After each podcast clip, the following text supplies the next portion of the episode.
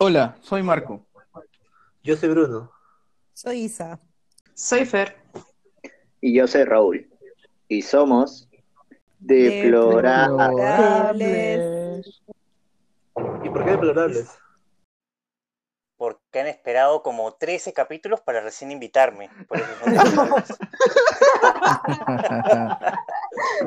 Una buena razón, una buena razón. Buena. Culpa de Isa, culpa de Isa.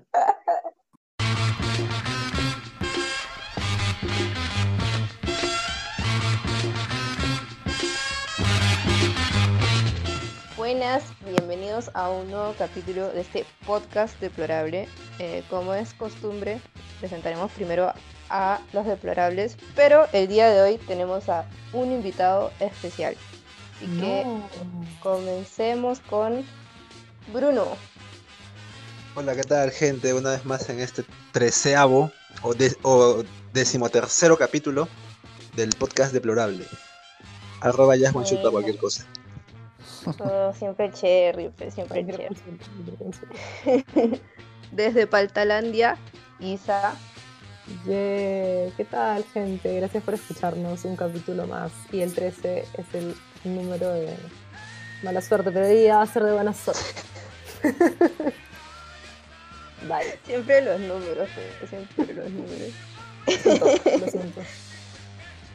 está bien, está bien. Em, Barbie loca por los gatos. eh, Marco. Hola, hola a todos, ¿cómo están? Acá en el capítulo 13. Un buen número para este mes.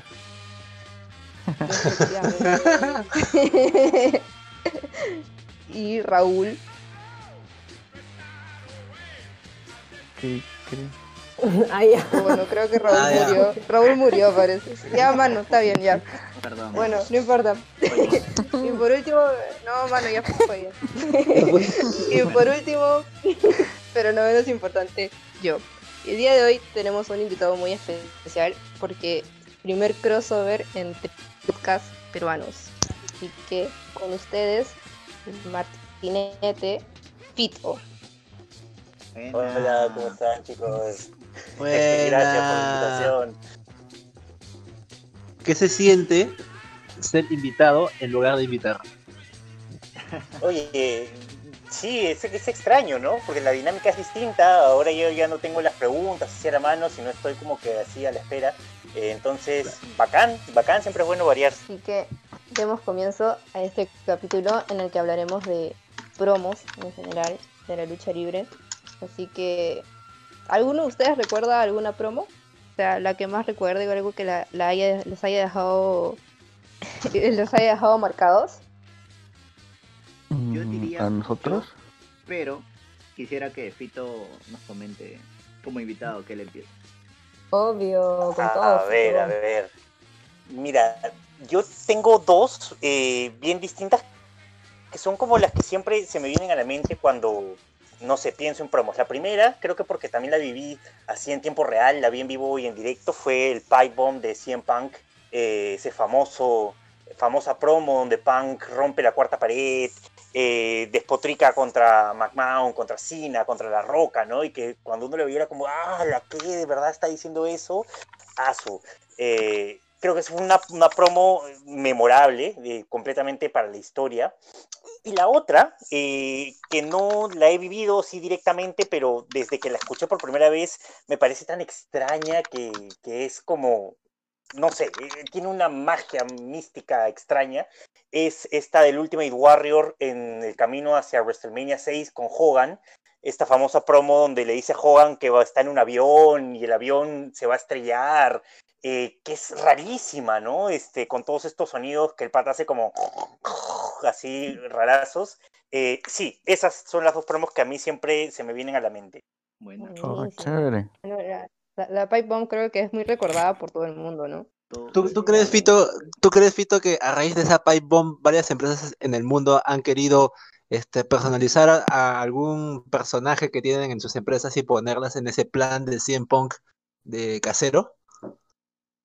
Eh, pucha, yo creo que sí. Mm. Es, es- es un poco, es un poco lo que pasa, lo que pasó en, en los fines de los 90 con Stone Cold, ¿no? Cuando Stone Cold Claro. se vuelve la personalidad que es, ¿no? Creo que empiezan a salir muchos, eh, o mucha gente quiere imitar más bien a Stone Cold, ¿no? Y quiere ser así, eh, malo, pero bueno, pero, pero rebelde.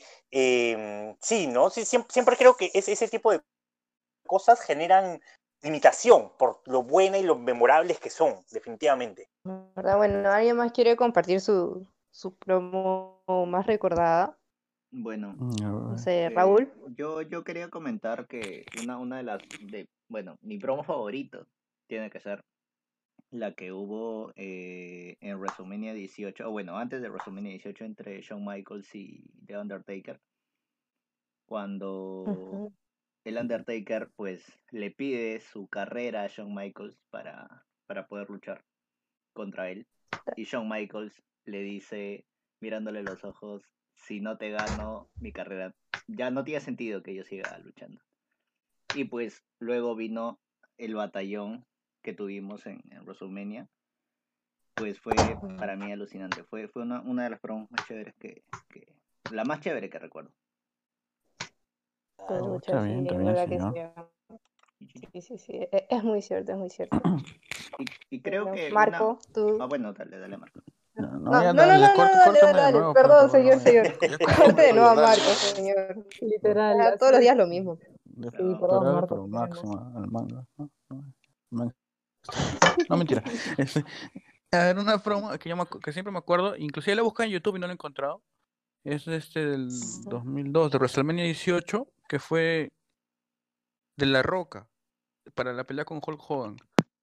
Este, que fue una así como una promo en el backstage diciéndole qué esperas de esta pelea. La Roca empezó suave, ¿no? Hizo, hizo chongo con, con el coach y después sacó todo, todo el micro que sabe usar La Roca, que al toque te levantó todo el público. Tú que estabas viendo en la tele también te emocionabas y terminó recando al Hogan diciéndole que tú vas a perder hoy. O sea, y fue como que ahí veías la intensidad de La Roca como no la había visto en otro momento, ni antes ni después. Y es. Y como si en backstage no la encuentro ni en YouTube, o sea, solamente viendo el evento. Este, y a mí me pareció una de las mejores que he visto, siempre lo recuerdo. Es que la roca, y weón, es que la, la roca es, La Roca es Es la Roca, claro. es la te- roca, weón. Puta, sí, sí. La Roca Ya, mira. unos promazos también. Claro. Sí, tenía muy buen micro. Un datito Es que no sé si ustedes saben de La Roca es que, o sea, ¿se acuerdan en la época en la que Roman Reigns, puta, eh, ya, ya pasó de ser, o sea, ¿saben que Roman Reigns al comienzo era, ala, ese un nuevo, chévere, ¿no? Como John Cena, la weá así, Ajá. pero llegó un punto en el que tú ya decías, ala, siempre hace lo mismo, no sabe Claro, decir otra cosa que believe that, ya, pues, y, y, ju- y ju- y justo en el, en el Instagram, yo me acuerdo que estaba eh, chequeando el Instagram en ese entonces, y vi que La Roca comparte un, un post de él cuando era, no sé, pues estaba en la nación de, de no sé qué cosa, Ah. ese stable que tuvo, pues, ¿no? Nation of Entonces- Domination, claro. Ajá, Nation of claro, Domination, claro. exacto. Ya, pues, y resulta que este men dice, o sea, no, no dijo directamente Roman Reigns, pero ponía, todo el mundo no me quería encima de un ring, yo estaba en la, w, la WWE porque pensaban que mi familia estaba aquí, no sé qué cosa, hasta que en un- dice que tuvo una noche en la que, puta, Vince estaba a punto de votarlo. Eso decía en su post de Instagram, Vince estaba a punto de votarlo. Resulta que él llegó al, al backstage de Raw al- el, el día siguiente y pidió, y pidió un, un segmento para hablar con el micrófono. Entonces el huevón agarró el micrófono y ahí es cuando ya pasó de ser Rocky Mavia eh, o el del. Nation of Domination Claro. a ser, a ser de Rock solo, porque la promo que se mandó, dentro de todos sus, sus, Ah. sus, sus insultos y, to- y toda la cosa que podía decir, era como que le salió el corazón y ya pues la gente lo empezó a ver distinto. Y siempre, y siempre aludía a que debía hacer eso Roman Reigns. Que ahora Roman Reigns está eh, igual, ¿no? Pero, Claro. pero, o sea, eh, siempre eh, era como diciendo que eso le faltaba. Pues, y ahí es cuando La Roca ya empezó a añadir sus, sus, sus, sus palabras y sus frasecitas que todo el mundo, todos recordamos, pues. Hmm, Y ya, sin, claro, sin sí. meter mucho floro, sin meter mucho floro. Y este, mis, mis dos promos que, que más, que más me vacilan. La primera es que ya le dije en un podcast pasado, pero es en la rivalidad de John Cena contra Roman Reigns. Que John Cena se lo cogió a Roman Reigns en, una, en, en lo que es promo. Le dio clases este, presenciales de promo, pues, personales incluso. Y, y ya, pues todos sabemos lo, lo- lo que le dijo y lo que pasó y cómo se ¿Cómo lo dijo y cómo terminó. Clar- claramente era un impulso de, como, como una pa- pasada de bandera, algo así, ¿no? Claro. Para, para Roman, pero ya, John Cena le demostró que no es, no es eh, Roman ni cagando, pues va a ser como John Cena. Claro. Y, y otra promo que, que a mí me gustó bastante, que es más, con- es un poquito más construida, pero es, yo me voy más al video package que, que lanzaron antes del combate de Triple H contra Daniel Bryan en WrestleMania 30, que fue mi primer WrestleMania que vi. Y ya pues esa es una, una construcción total de un jugador eh, B, más, como le dicen ellos, pues, ¿no? Alguien que no está a, capacidades totales como lo prefieren en la WWE. Y ya, pues, eh, como Daniel Bryan le habla a Triple H en el Rob antes WrestleMania y le dice que por más, o sea, que no le importa la prueba que le pongan, él iba a estar este, ahí, ¿no? Buscando el oro. Y ya, pues, entonces justo esa noche pactan el decir, me ganas a mí, te vas para el título. Y es como que a la verga, o sea, todo el mundo decía, no, lo van a matar, pues es Triple H. Y ya sabemos cómo terminó y ese WrestleMania 30 se coronó campeón, pues. Es como un Kofi Kingston mejorado, pues, ¿no? uno de los últimos grandes así WrestleManias en ese sentido de que la historia eh, de, de ese WrestleMania es memorable, ¿no? O sea, todo ese tema de Daniel Bryan es, es, es algo que va a quedar, yo creo, para la posteridad este, de, de la historia de la WWE, de la lucha libre. Fue una histo- historia muy bien construida en general. Sí, o sea, pasar de. O sea, en realidad ya ahí, con ese. No sé si se han visto el, el video promocional de Daniel Bryan Monster, que ya te cuenta Sí. desde que era en, en NXT, que era un patita X, que lo despidieron, de ahí Nexus, también lo volvieron a botar de Nexus y no lo querían en ningún lado. Y ya ven cómo se escala, pues, o sea, el huevón, crack. Hasta el final. Crack de cracks. Ya. Entonces, Claro. sin más floro que meter, continúa la señorita. No, Raúl, dale tú, Raúl. ¿Otra vez? Bueno. Pero Raúl ya dijo, mano. Ah, ya. Asterisco. Ah, ya, Quería, quería mencionar entonces- una promo más, una chiquitita nomás. O sea, digamos que no es una promo muy Ya, dale, relevante, dale. pero es una promo que me gustó mucho. Que es la que lanzó eh, Stone Cold eh, en la batalla que iba a tener McMahon contra Trump, cabellera contra cabellera, donde Stone Cold lo eligen como árbitro de esta lucha. Y él sale a hablar y todo, y pues le empezó a tirar todas sus verdades a Trump. No sé si rompiendo o no la cuarta pared, pero le empezó a decir de todo. Y fue muy buena promo. Eso nomás, señor. Pase al Bueno. siguiente, por favor. Ya, la siguiente persona es Paltiza, que se va a explayar a su manera. No, yo de hecho, este, más que mencionar una promo, yo quería hacerte una pregunta, Fito. Y es que, este, ¿puedes hacernos una promo ahorita, por favor? No, mentira. Ah, sí. Su madre, No, no, no. Literal, ha Pero roto la cuarta pared ahorita. Claro. Tú, este, tú eres actor, ¿no es cierto? Sí. Ya, y, y yo quería saber, o sea, dentro de esto de las promos, sí hay promos que son muy buenas, específicas, pero quería saber si tú tenías eh, o reconoces eh, el talento de algún luchador específico por, por su capacidad de hacer promos como que se nota que son naturalmente buenas, ¿me entiendes? No como muy pensadas, sino que alguien que le fluyan súper bien, que para ti, o sea, que lo escuchas y dices como que, ala, te creo todo lo que estás diciendo y eso. Eh, sí, sí, definitivamente creo que eso me pasa o me pasaba mucho, uno con, con CM Punk. eh, creo que lo de él es, es, es orgánico en el sentido en que es muy real. O sea, creo que él, él- él lo que hace es que en sus promos muestra mucho de sí mismo, o sea, de cómo es él. eh, de cómo la gente siempre dice que es, de su estilo de vida, de, de- de su percepción del, del, del negocio, ¿no? Entonces creo eh, que eso hace que definitivamente tú le creas siempre eh, todo lo que dice inmediatamente. Otro luchador que me gusta, y, y creo que en ese sentido me gusta de una forma un poco más actoral, por así decirlo, o sea, siento que construye mejor, es The Miss. Siento que Miss ha tenido una tremenda evolución a nivel de, de su carrera en general, pero sí, siento que a, a- a él cada vez se le ven mejores promos, se le ve más suelto, se le ve más cómodo en su personaje, que sí está más claro que es un, un personaje, no es un gimmick, no es tanto él mismo como en el caso de CM Punk sí lo veo más. Claro, claro. ¿Te pasa que, que sueles como analizar todo mucho más? Como desde un punto, como, no sé, de, imagínate, profe, man, ya es como que, ah, acá yo hubiera hecho esto o esto. O, o Eh, simplemente... Eh, sí, sí, o sea, en un momento sí, sí, te juro que sí, a veces eh, veía, veo, veo, veo promos y lo que suelo siempre decir que es lo que uno hace también a veces cuando está, eh, o sea, yo también enseño en, en, en la Cato actuación, Ujú. eh, y, y claro, a, a veces cuando tú ves a tu alumno hacer un monólogo que no le sale muy bien, lo primero que le dices, oye, no te estoy creyendo ahorita, este, no está saliendo orgánico, y muchas veces me pasa con algunas promos, ¿no? Como, mm, sí, esto no me lo creo completamente. Claro, claro. I- Igual he, he tratado de no sobreanalizarlo, porque siento que eso a veces cuando uno sobreanaliza las cosas deja de disfrutarlas un poquito, creo. Entonces, sí, he, dejado, estoy intentando un poco no hacer eso, pero creo que inmediatamente cuando veo algo que más bien sí me gusta, al toque sí conecto y veo por qué me está gustando tanto. ¿no? Creo que ahí sí para poder disfrutarlo mejor, ¿no? Y sobre todo porque siempre la lucha libre, si bien es cierto, es, es espectáculo y es este personajes, no es solamente eso. Es justo tampoco enfocarse en eso, pues como si fueran, eh, claro, ¿no? Este, una super obra de Shakespeare.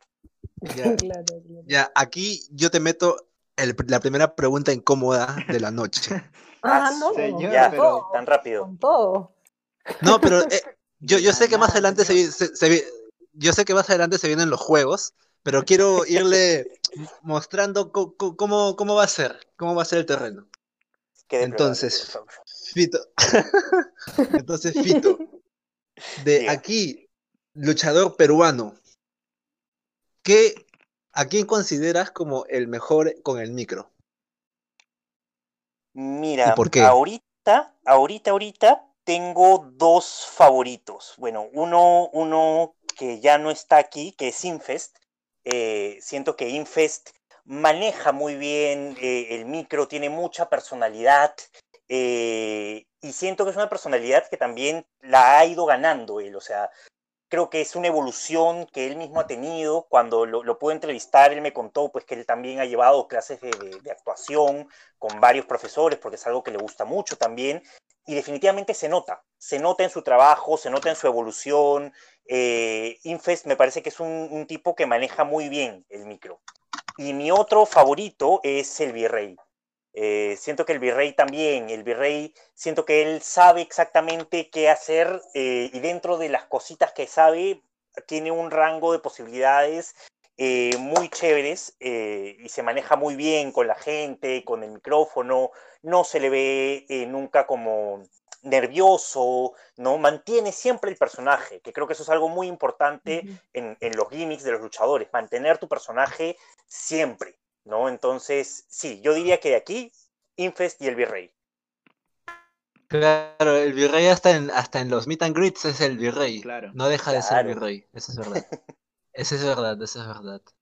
Bueno, ahora toca la, el- la, la pregunta que, que viene más por el tema de las promos es, ¿cuál crees que es la mejor promo en la historia de la lucha libre? Ah, uf, uf. Em, mira, por ahí te podría decir que tal vez u- una de las que a mí más me, me gusta por, por el feeling que tiene eh, es la de Hard Times de Dusty Rhodes en, en Mid-Atlantic, creo, en la NWA todavía, que es una promo que hace contra Ric Flair. Este, y que es la promo que más o menos eh, catapulta a, a Dusty Rhodes como el, el All American, ¿no? El, el hombre eh, común, americano, trabajador, ¿no? Que, que se opone a, este Flair, pues, este, millonario, eh, egocéntrico, eh, creído. Creo que esa es una promo de, de análisis así genial. Em, ¿Y qué más? O sea, ¿cuál más así podría decir de la historia? Pucha. No lo sé, ¿ah? yo creo que ah, para mí, dentro de las que por, por la significación que tiene eh, y por lo bien que incluso hasta, hasta ahorita puedes verla y puedes disfrutarla, creo que diría esa. Al señor Dusty. Sí, sí. Buena. Que paz descanse mi causa. Sí. Sí, hermano. Bueno, antes de continuar, y sin ser, y sin, y sin y, y que sin parecer menos importante, nos olvidamos de las dos promos que tiene que decir nuestra Fernanda querida. Así que te escuchamos. Em, una de las promos que más recuerdo es la de Shawn Michaels en, en Montreal, cuando todo el público lo abucheaba y él aprovechó eso como para decir que Bret Hart estaba prácticamente en el, en la arena y sonó la canción de Bret y todo el mundo enloqueció y luego se empezó a reír. O sea, esa promo es lo máximo, en verdad. O sea, creo que no hay promo que recuerde que sea mejor que esa, por lo menos para mí. Y la otra que recuerdo mucho, no porque el nivel de la promo haya sido muy buena, sino porque em, es de dos de mis, dos, es de dos de mis luchadoras favoritas y además por la reacción de todo el público cuando Lita era face, Trish era heel, pero todo el mundo le gritaba a Lita por lo que había pasado con Matt. Entonces Trish tuvo que salirse del guion, sí! Trish tuvo que salirse del guion para decirle a la gente que se calle, o si no se iba a ir sí, como sí, en sí. forma de, entre comillas, defenderla. Entonces, creo que son las dos promos que más recuerdo. Es que, es que la, la, la de Lita era como que, puta, ella quería mantener el personaje, ¿sí o no? Como, como, como sea. No Claro, es- seguir ahí con su personaje face, pero el público seguía ahí gritándole y gritándole que había jodido a Matt. Sí. Buena, buena. Bueno, y ya que estás hablando ahora, dinos para ti cuál es la, la mejor promo de la historia de la lucha libre y por qué. Bueno, como dije, creo que sería la de John en Montreal, por la reacción del público, por eh, los gestos que tenía John, porque, o sea, él siempre ha sido como que medio arrogante y todo eso, pero ahí como que lo sobreexplotó todo, como que supo armar muy bien todo para que el público reaccionara como él quería. Entonces creo que definitivamente esa es la mejor para mí. Buena, buena. Bueno, dale Mark, te escuchamos. De la historia, esto es difícil. O sea, para no repetir la de la roca, estoy pensando acá.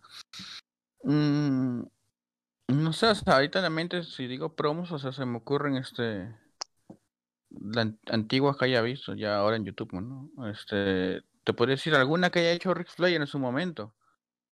Porque él tenía todo el carisma del mundo, y o sea, y, y todo lo que decía lo alocaba a la gente. O sea, Ric Flair siempre ha tenido un micro genial. Y tú lo veías en sus entrevistas, o sea, como si, o sea, él podía hacer lo que quería en ese tiempo. Y era un desbande, él también dicen. Eh, El gran Ric Flair, pues yo diría alguna de las promos de Ric Flair, o sea, una exacta no te tengo ahorita. Pero igual también te vacila bastante Ric Flair. Claro, cómo, cómo habla, o sea, todos los gestos que hacen las promos, o sea, tú te lo crees, o sea, tú dices, no, es que me pegue, yo no le hago nada. Es bien completo, ¿no? Bien completo, ¿no? O sea, en el sentido de luchísticamente hablando y todo eso. Claro, Sí. o sea, en el ring es, él mismo lo dice, es el mejor luchador que ha, que ha habido, o sea, técnicamente, ¿no? Claro. Y también de micro no le faltaba, pues, era completo, digamos. No era lo como actual, pues no, pero para la época. No, Y- aparte, Flair. Perdón, perdón, dale, dale. No, dale, dale. No, dale, te que- escuchamos, te escuchamos. que Flair definitivamente tiene, o sea, más allá de que tenía un personaje eh, espectacular, este, lo, en- lo curioso de él es que tú puedes ver su personaje también en cómo luchaba, ¿no? O sea, no estaba disociado el luchador de la personalidad, o sea, todas Claro. sus, sus gestos, eh, sus manerismos en el ring eran propios del personaje, entonces ni siquiera necesitaba hablar el brother, o sea, solamente lo veías luchar y ya te caía espeso, este, ya sabías que era eh, tramposo, eh, sí, él creo que logra como armar todo el paquete de, de forma muy completa. Claro. Y hasta ahora, pues, ¿no? Que, bueno, ahora solo es más personaje que otra cosa, pero igual tú sigues percibiéndote esas cosas de él Y no, no te importa si es heel o face, ¿no? Es como que es Ric Flair, pues. Claro. Exacto. Claro, claro. Dale, pues. Señor Raúl, te escuchamos. Hola, estaba comiendo mi canchita, perdón. Bueno, eh, yo insisto en que la mejor promo para mí, por la trascendencia que tuvo, ha sido la que hubo entre Shawn Michaels y The Undertaker. O sea, Fue, digamos que toda la batalla muy bien armada. Esa promo le metió un plus enorme. O sea, un plus tan grande. Ya se había, ya se había dado una batalla entre ellos. Un, un WrestleMania anterior. Y toda la, bue- toda la gente, o la mayoría de gente pensó que, bueno, por la batalla que vimos en este WrestleMania, se esperaría una revancha en, las en, el siguiente, pues, ¿no? Donde un personaje que se lo merecía se quede con la racha, el Undertaker. Bueno, al final no fue así, pero este, todo esto que se construyó para mí fue oh, fenomenal, 10 de 10. Claro, sí. Entonces, Isa, an- antes de, de decir yo mi, mi promo, quiero escuchar la, la- la que va a meter Isa, o lo que va a decir Isa. Bueno, yo en verdad, este, alucina que cuando he estado pensando en esto de, de las promos y todo, no se me puede venir nada a la mente. Y, y la verdad es que no, no me di el tiempo de, de pensar demasiado en esto, entonces no sabría decirles. Pero disculpen, disculpen, me he fallado. Pero, pucha, sí. Te- Tengo que pasar, Bueno. lo siento mucho, amigos. Está bien, no hay problema. Ja, ja, ja, ja,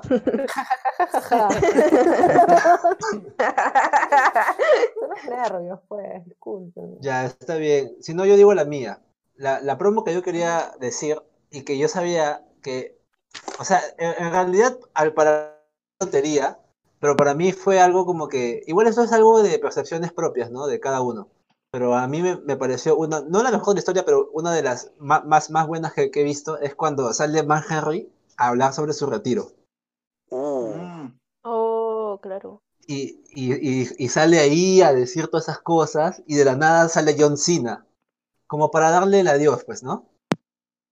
Y están ahí, Henry está todo feeling, hablando sobre sí, que lo, que lo voy a extrañar, que la puta madre, y de la nada le hace su, su finisher, todo el mundo queda como que, ah, la verga, no sé qué, y ves como que, ah, el retiro me lo paso, ¿verdad? Y se va, como buen heel. Y ahí creo que es como que e- es bastante pesado porque el año, el año anterior era todo su, su, su gimmick del Hall of Pain, cuando nadie le podía ganar, no sé si se acuerdan. Ni Randy Orton le, le, le, le hizo daño a Man Henry. Entonces, de la nada es como que estuvo tres meses out y llega y ya todo el mundo decía que fue de Henry, ¿no? Porque a- a- al fin y al cabo es un pata que está des- desde la WWF. Entonces, este, llega y se va a retirar y todo el mundo estaba como que, oh, no, lo siento, puta madre, se va a ir Man Henry. Y ahí es como que te muestra cómo jugó con la gente, pues. Eso fue muy importante porque yo, yo lo sentí, yo sentí como que no, ese weón es infancia, pues, ¿cómo se va a ir? Yo creo que unos combates más, y de la nada, eh, le, le hace su World Strongest Slam a John Cena, y deja, ah, no, puta, que qué, qué, qué locazo, o sea, es un heel hasta el, hasta el final, pues. Por más que ya ahora no tiene actividad, ni nada, el weón siempre que sale, por- por ma- y ese uno de sus combates no hacía mucho. De hecho, no, en la WWE, yo me dieron unas, Ah, unas clases, Ah, me dieron sí, unas, Ah, ya, me dieron Ya. me dieron unas clases, este, de- así de, de lucha ah, en, en videos, no tanto físicas, y te mostraban, me mostraron justo tres videos de Man Henry, que sus luchas eran eh, así básicas, pero bien marcadas porque ya sabías que quién era el heel, quién era el face y cuál era el trabajo de cada uno. Y la historia que te contaban en el ring era bastante sencilla porque esto saliendo un poquito, rompiendo un poquito el kayfabe de, la- de- de la lucha libre, ¿no? Que claramente si enfrentas a Man Henry con Evan Bourne, eh, eso a, simple vista es como que oh, lo va a matar, ¿no? Pero tú como fanático estás, es- te pones del lado de Evan Bourne porque Evan Bourne es tu, tu, te empatizas con él. Y ya pues sabes que un tipo como Man Henry lo puede matar, pero si él ves que sobrevive, Ujú. Es como que tú, oh, vamos, vamos, vamos, ¿entiendes? Algo así. Y pues era, e- es, de eso, de eso tra- tra- trataba la clase. del juego de, de roles en la lucha. Pero, Nada más para destacar eso. bueno. Y así. Y, y hablando de eso, ah, perdóname, ¿creen que No, hay- dale, métele, ¿Creen métele. que, que hay algún luchador, luchadora que sea muy bueno en el micro y tal vez no tan bueno luchando en sí, pero, pero ese plus del micro lo hace ser exitoso? Claro, Sí, creo que la mayoría de la actitudera no era que fuesen tan, eh, tan buenos luchadores, pero sus micros sí impactaban bastante. O sea, no es como que te hacían mil movidas, pero sus micros eran lo máximo. Claro, y finalmente es igual como que hace que la gente se pegue, man, ¿ya? Yo, yo Claro, creo que creo que el caso más actual es el Beast, Sí. sí, sí, sí, sí. Porque él, él es el rey del estilo suave, pues. O sea, tampoco es que es un luchadorazo, pero le hace el micro y el huevón te destruye, pues. Ese es- eso es lo que lo destaca, creo. Sí, igual. Y si dicho esto, sea, Uy, perdón, métele, Perdón, métele, te escuchamos, te No, no, escuchamos. solamente le iba a dar la razón a Fer en el tema de que, claro, pensando en la, en la era Attitude e incluso atrás, ¿no? El- en los 80s de la WWF, eh, lo que necesitaba era un buen personaje y, y conectar bien con la gente a nivel del micro, ¿no? O sea, tienes a Warrior, eh, Hogan, eh, toda esa gente, pues que no era, claro, no eran los mejores atletas de su época, eh, pero conectaban muy bien, pues, con la gente, ¿no? O sea, y, y- y hablaban muy bien. Entonces, sí, pues, Claro, Warrior era, era Warrior, sí, eso sí. Sí. Bueno, entonces dicho esto, damos paso a la tercera pregunta pre-juego, que es, ¿cuál crees que se necesita? O sea, para ti, Fito, directamente, ¿cuáles crees que se necesita para que una promo se- sea considerada buena? Mm, a ver, creo que lo primero que tiene que ser eh, una promo diferente. O sea, tiene que haber un diferencial, ¿no? Creo que a veces se comete el error de que muchas promos se quedan en, ah, sí, yo soy el mejor y voy a ganar, eh, y, mi, rival es una porquería y yo soy muy bueno y soy malo y, ganaré. O sea, y esa es como una estructura básica que, que mucha gente entiende erróneamente por lo que debería ser una promo. ¿No? Entonces, creo que ese tipo de promos ya se hicieron 85 mil millones de veces en la historia. Eh, ya, ya nadie quiere ver cosas así, ¿no? O sea, la gente quiere ver cosas particulares. Yo creo que para que el espectador se enganche con una promo, tiene que empatizar con esa promo, tiene que conectar en algún lado. Y la gente con- conecta con eh, particularidades, ¿no? Con personas distintas, diferentes, eh, únicas, eh, que representan cierto grupo, cierto tipo, cierta imagen, eh, no lo sé, ¿no? Entonces creo que todas las promos que hemos mencionado responden también un poco a eso, ¿no? A la calidad de, de ser diferentes, ¿no? De, aportar algo nuevo. Lo segundo creo que es que tienen que ser verdaderas. No hay nada más duro de para alguien, como para un espectador de escuchar que ver que una persona está diciendo palabras que no le pertenecen, que no son suyas, que no las diría en realidad, eh, que no van con un personaje, por ejemplo. Entonces, yo creo que, por ejemplo, eso es lo que decía de CM Punk, ¿no? Punk habla de su vida, habla de sus creencias, habla de su visión del mundo, habla como él habla. O sea, hablemos así, o sea, hablemos de, de- cosas que conocemos, de cosas que sabemos. Eh, entonces, si la palabra es verdadera, si hay facilidad, si hay organicidad, eh, si te crees lo que está diciendo, ya te ganaste eh, al público. Y creo que lo tercero es que tiene que ser una promo que finalmente eleve la historia en algún momento. No sé dónde, no sé a quién le escuché o a quién le leí alguna vez decir que el peor error, no sé si fue Jericho, que decía que es algo que a él le dijeron, eh, que decía que el peor error que tú puedes hacer es destruir a tu oponente en tu promo. O sea, si tú haces una promo y dices que tu oponente es una porquería y que es débil y que no sabe hacer nada, entonces la gente para qué va a ver la lucha si tu oponente es una porquería? O sea, no. ¿no? O sea, sí, tú tienes que elevar de cierta forma a tu oponente, tienes que hacerle creer al público que tu oponente es un rival duro, pero que tú eres mejor o que tú le vas a ganar por algún motivo. Entonces ahí la gente sí se cree que, uy, esto vale la pena ver porque los dos se van a dar y va a ser bravazo. Entonces la, la, promo tiene que ayudar a que la historia se mueva de forma positiva, no que le quite interés pues al, a la rivalidad. Entonces creo que eso tiene mucho sentido. Creo que esos son eh, mis tres puntos, ¿no? Que sea innovadora, que sea verdadera y que ayude a, que, a progresar la historia o la rivalidad en forma positiva. Buena, es una clase esto. Gracias, profe. No, pero de hecho, ese, ese, último punto que has mencionado tiene muchísimo sentido y yo por lo menos no lo había pensado así, pero o sea, claro, si simplemente vas y, y ya como bajoneas a tu, a tu oponente, entonces a qué llegan, ¿me entiendes? Pero sí. Ahora, ahora creo que también debe, o sea, debe haber una capacidad de respuesta de la otra persona porque no es simplemente pues no que, que, le diga oye tú eres tal tal tal y el otro es como que se va a quedar callado se va a ir. Claro claro como que ay, claro, claro o sea, creo que mmm, ese último punto perdón pero yo no no es que no lo comparta mucho sino mmm, no lo pondría en el top 1 o sea no sería el número uno lo pondría en el top 3 -huh. porque eh, no sé siento siento que de ahí puede aumentar más la rivalidad entre estos entre estos dos personajes.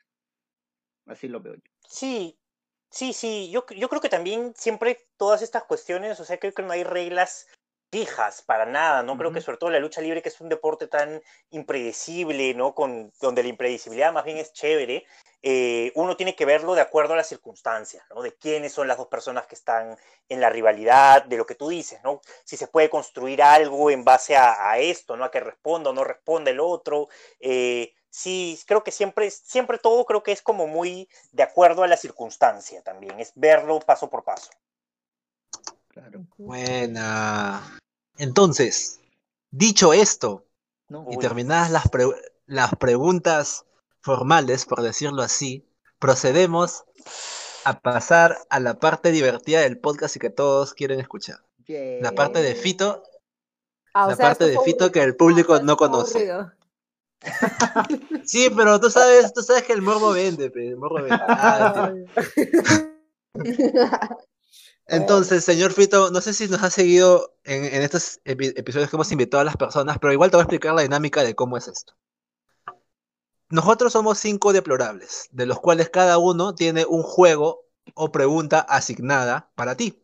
Entonces, lo que vamos a hacer es que tú vas eligiendo a qué quién será tu verdugo y tú vas a y eh, cada verdugo tiene una pregunta especial para ti. Así que depende de ti con quién empezamos ahorita.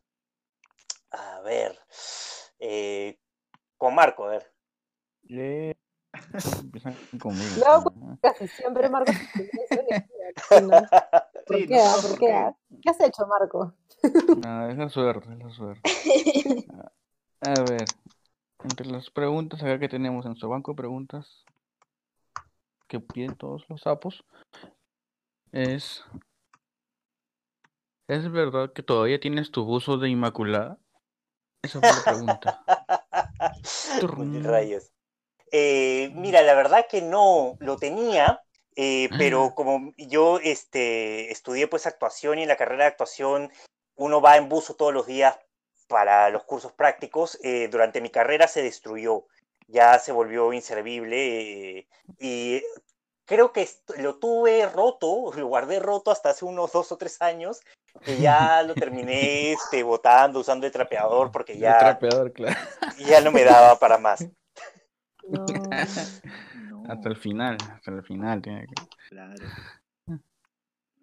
Buena. Eh. Esa está suave. Esa está, ¿No has comprado por ahí suave. otro? No, no, no me da, no me da también para hacer de esos, porque yo sé, eh, tengo amigos que, y conocidos de 30, 40, 50 años que van al colegio a comprarse los buzos, pero ya tanto fanatismo no me da, No, lo siento. Es que es un clásico, ¿ah? Tampoco, confirmo. no. En la universidad, yo he visto, a, o sea, ya es como un sello, ¿no? Ya sabes quién es, quién lo reconoces por su uso. Sí. Voy a buscar si lo tengo todavía. Los fieles, los fieles. Voy a buscar. Esa está sencilla, está fácil. Señor, es el buzo.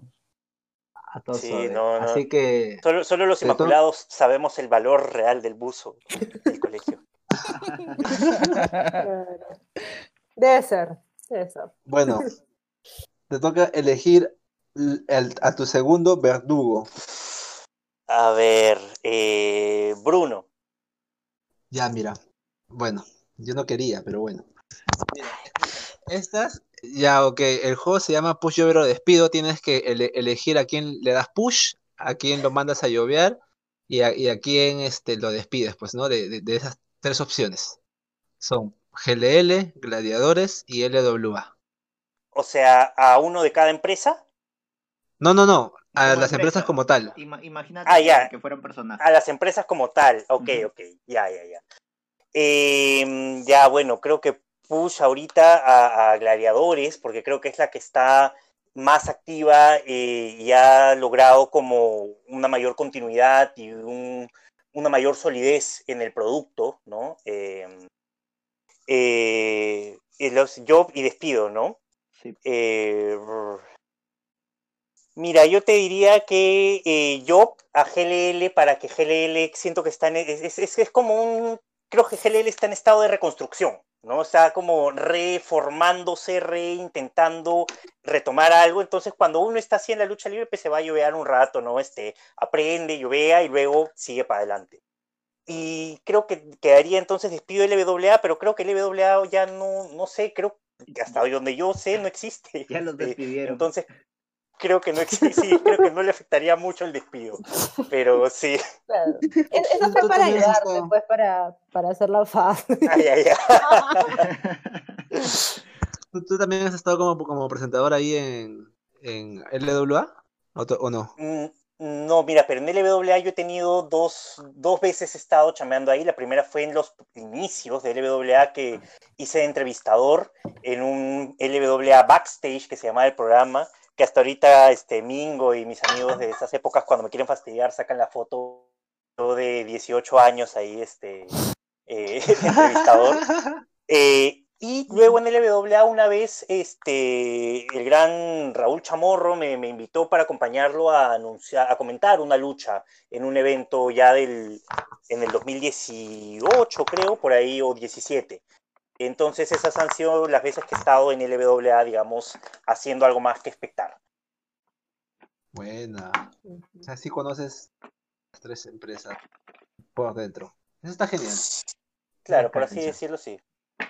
Así que te toca elegir a tu siguiente eh, verdugo. A ver, este, Fer, Buena. Ok, mi pregunta es la siguiente. ¿Es verdad que por ti llegó This is Lucha a GLL? Este, no sé, o sea, tal, tal vez sí, no sé. De hecho, siento que cuando hubo el acercamiento, porque definitivamente eh, en esa época todavía creo que todos los grupos estaban muy distanciados y muy como cerrados. eh, y de hecho, bueno, el, el acercamiento viene primero para hacer el tema de la luchatón por Killer, y viene de parte de Mingo. O sea, Mingo, a Mingo yo lo conozco desde el 2005, 2006. Hemos sido muy buenos amigos en esa época donde nos juntábamos a ver pay-per-views de la WWE. Teníamos nuestro grupito que se llamaba la PWO, o sea, que, que hacíamos huevadas en foros. O sea, sí, eh, eh, o sea, éramos patas y esa amistad siempre se mantuvo, ¿no? Es el, el, el aprecio, el cariño. Y de hecho Mingo es el que a mí, me escribe a mí para preguntar sobre el ring, para si queríamos apoyar en el evento. Como esa experiencia salió muy chévere eh, y en ese momento pues Imperio había, eh, eh, estaba en completo silencio y mucha gente estaba sin luchar, sin entrenar en, en ring. Eh, hubo este acercamiento ¿no? de parte de, de Mingo y del Virrey inicialmente eh, conmigo, ¿no? Nos reunimos y ya eh, luego de eso se, los contacté pues con, con Charlie, que es la cabeza de GLL, y ahí se coordinó todo el tema de DC Lucha y ahí salió todo ese tema, ¿no? Entonces, eh, sí, digamos que siento que ahí entre Mingo y yo fuimos un poco el nexo para que eso se pueda dar paso, ¿no? Pero sí, y, ya luego para que la historia se concrete y salga, eh, ya influyeron un montón de personas, este, el Virrey, Charlie, Armando Bates, este, Mancilla y más. O sea que básicamente tú eres el cerebro detrás de This is Lucha, el creador. El creador, el, crea- no, el creador no. de This is Lucha. No, no, creo Pues- que yo solamente de alguna manera posibilité que pudiera salir este, eso en, en su momento, ¿no? Tal vez. Igual te mereces todo el crédito por esa nota. Así que, sin más, es el, el siguiente verdugo es, tú dime, Eh, ya, Raúl. Buena. A ver, dinos, Fito. ¿Qué es PWO? La PWO, la PWO era la Perú Wrestling Order. Eh, ¿Qué pasó cuando yo llego a, a Perú elegante, Wrestling? elegante. Sí, sí, sí. elegantísimo. Oye, teníamos nuestra bandera incluso, ¿ah? Por favor, No. teníamos nuestra favor. bandera de la PWO. foto de esa bandera para ponerla acá en el, en el cover. Sí, del sí. episodio. Ya, ya. Ajá. Voy a buscar una. tienes, si la tienes, la pasas, porfa, y ahí va a estar en el cover. Ya, ya, perfecto, sí. O esa foto que Este, dices de 18 años de entrevista. No, no, esa no, esa no. No, pero, pero nada, la PW era este grupo que de hecho cuando yo llegué a Perú Wrestling, no a ver los eventos de, de lucha libre, porque me llevó un amigo, eh, era un grupo de gente que ya se conocía y ya se había juntado, ¿no? Estaba Mingo, eh, estaba este, eh, la abuela que fue árbitro en GLL alguna vez, Pocachela, que es este fanático que a veces va a los eventos de gladiadores y grita como, como borracho de cantina. Este, sí, este, y, y otra gente más que ya luego, bueno, se fue retirando del, del ambiente, ¿no? Pero de hecho, el Perú Wrestling tenía un foro, ¿no? Tenía un grupo de Messenger, existían los grupos de Messenger, qué bestia. Ya. sí. Y, ahí este, nosotros hablábamos, metíamos chongo. Lo curioso fue que nosotros éramos como el grupo en teoría que, que- veía lucha indie, ¿no? O sea, nosotros luego empezamos a ver Ring of Honor, TNA de esa época. Yo me enganché con Shimmer, otra gente empezó a ver Chikara. eh, y, y compartíamos como ese tipo de lucha y luego teníamos mini rivalidades con otros grupos que salieron a copiarse. Uno que era la XBWO, que era la Extreme World Order, donde estaba, aunque así lo niegue, la señorita Juana Olazábal, este, que eran los fanáticos de la, de la ultraviolencia, que les gustaba Combat Zone, así. Este, sí, sí, y, y hacíamos rivalidades tontas, ¿no? Así como alucinándonos luchadores este, en los grupos de Messenger, ¿no? Y nada, era un grupo de patas, nos sentábamos juntos a, a ver los eventos, hacíamos nuestros cartelitos, ¿no? En esa época, pues, este, primitiva de la lucha libre peruana. Pero, pero sí, una experiencia muy bacana y amigos que hasta ahorita, ¿no? Como digo, se mantienen eh, y sigo teniendo, ¿no? Que fue bien paja. Es, Bravazo, bravazo. Qué bravazo. Que- es que sí, es, es como su, su versión de los deplorables. exacto. sí. Claro, claro. Así. De hecho, de hecho, confesamos, ustedes han sido nuestra inspiración y por eso nació Deplorable. Ah, claro, claro, muchas gracias. Claro. Y curiosamente queda la última pregunta, que te la va a hacer la última verduga. A ver, te escuchamos. Ya. Solo para agregar que no sé qué onda, siempre Marco es el primero y siempre yo me quedo al final. ¿Sabes qué? Ni más con los invitados que se olvidan de mí. Siempre soy... Marco, ¿qué has hecho? Has hecho trampa, ¿no es cierto? Macumbo. Bueno, entonces ahora me toca una pregunta bastante específica. Yo no sé por qué la habrán hecho tan específica, ni quién la habrá eh, formulado, ni nada. Pero bueno, aquí va. Fito, ¿alguna vez tuviste una experiencia extrasensorial, etílica, alucinógena, abstenística con un vender en tu cumpleaños? ¡Hala, qué buena! Pucha, sí, sí, sí, sí, sí. Expláyese. Nada específico de Eh, pregunta. No, es- no me acuerdo si era un cumpleaños mío o un Halloween. Era un evento. Yo siempre eh, soy de hacer mucho fiestas en mi, en mi terraza, ¿no? Este, me, me gusta, a mí me gusta, me gusta celebrar la vida. Eh, y entonces en una de estas épocas estaba justamente pues este Mingo eh, y estaba este amigo la abuela, ¿no? Entonces la abuela pues es, es un amigo que, que descubrió tarde los placeres del, del alcohol. Eh, entonces, en esas épocas, él, él tomaba pues un par de traguitos y ya se iba al tacho, ¿no? Y, y como vivía en Magdalena, yo me acuerdo que Mingo se lo llevaba, pues se lo tenía que llevar en su moto, en su taxi. Mingo siempre renegaba, pues que se, que se lo tenía que llevar. Mingo Claro. E- Entonces, estábamos en una de esas reuniones y mi azotea da un parque, ¿no? Que está detrás de mi casa. Entonces estábamos tomando, ya estábamos como súper borrachos todo, y de la nada la abuela empieza a decir, oh, mira, un vender, un vender. Y está vender en el parque, y todos, oh, fuera, está borracho, ya nos estamos burlando de él, hasta que de la nada, este, creo que, no sé si es Mingo Pocachelo, uno de los que dice, ¡Oye!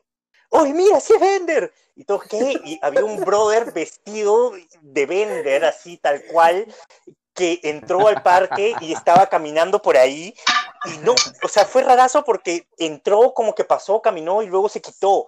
Eh, y fue como que nadie entendió qué era. Y, y te juro que muchas veces me cuestioné a mí mismo si fue un, un efecto así, este, colectivo del alcohol.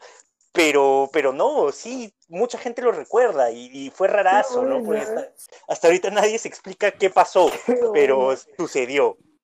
Qué bueno. Justo te iba a preguntar si, tipo, en algún momento se habían preguntado como que, ah, ¿la fue real o tipo que fue? No, qué Sí, locazo. sí.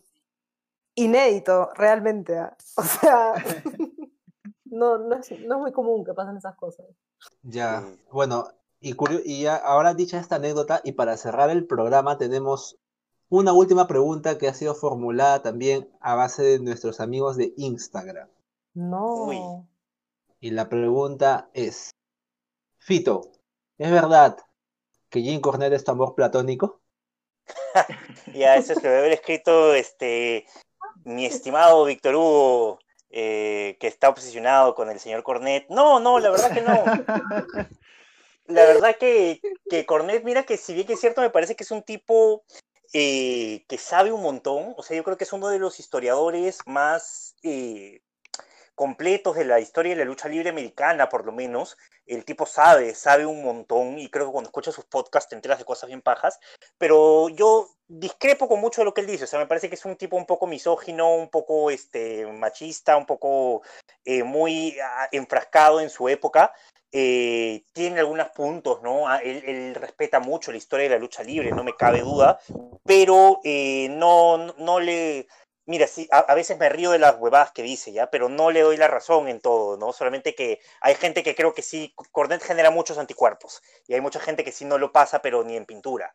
Entonces, no, pero normal, ¿no? Sí lo escucho, definitivamente creo que, que lo escucho para, para informarme un poquito, ¿no? Para estar un poco más al tanto de, de- de las cosas. Buena.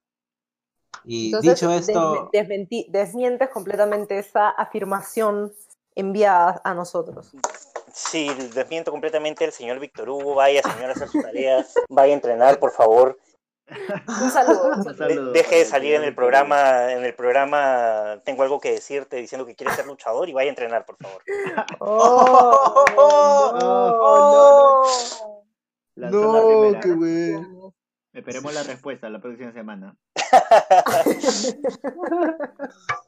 Qué locazo. Bueno. Ya, bueno, y dicho esto, Fito, ¿tú tienes algo más que añadir antes de dar paso al final? Eh, no, nada, chicos, más bien gracias por, por invitarme. Ha sido bien amena la conversación, pero más bien quisiera aprovechar ya la, la, la invitación, el, el momento, ¿no? Como diría el señor maestro Elia Park, antes que me apaguen el micrófono, de aprovechar para invitar a los deplorables al martinete la próxima semana, así como me han hecho sufrir No. ustedes, para prepararles unas preguntas especiales. A ver qué dice. Buena. Ya, llegamos, llegamos, llegamos. Llegamos con todo. Qué hermoso. Esa es. Esto es hermoso. Qué emoción. De hecho, sí, Fito, somos tus fans. Esto es para nosotros. Esto es el salto a, no sé, estamos, estamos sin palabras. Mira, Chévere, chévere. Buena. Qué paja. Entonces, no, Sí. ya saben, en el ¿en, en qué episodio sería, más o menos? Eh, sí, sí, sí. Este, creo que va a ser el episodio 33 o 34 del Martinete. No estoy En el episodio acuerdo. 34 o 33 del Martinete nos vemos los deplorables versus el Martinete 2. La revancha, la venganza. Ahí está, sí, sí, sí. La venganza. Puedes a, a Víctor Hugo.